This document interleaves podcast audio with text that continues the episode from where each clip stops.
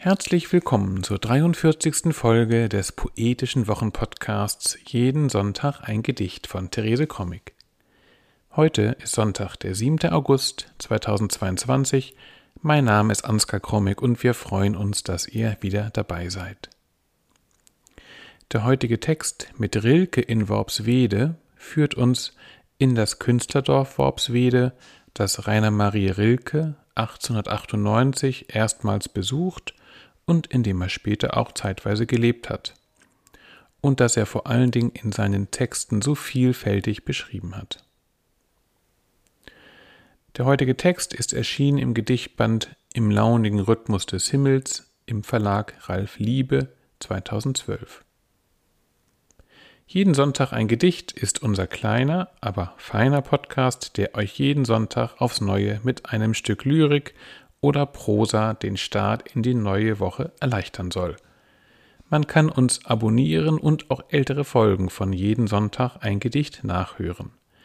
Am besten geht das über die üblichen Podcast-Apps.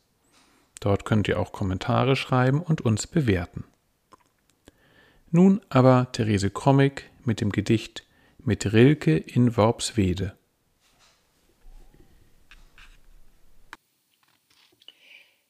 Mit Rilke in Worpswede. Weit führen die Wege in den Horizont hinein, Sümpfe, Wunden aus alter Zeit. Die Wiesen erzählen vom Meer, das es einst gab.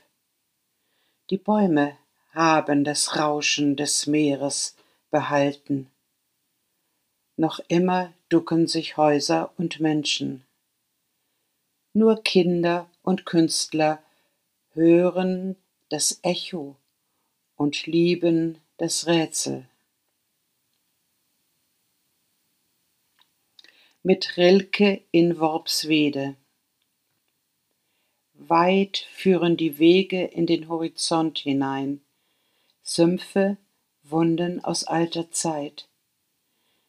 Die Wiesen erzählen vom Meer, das es einst gab.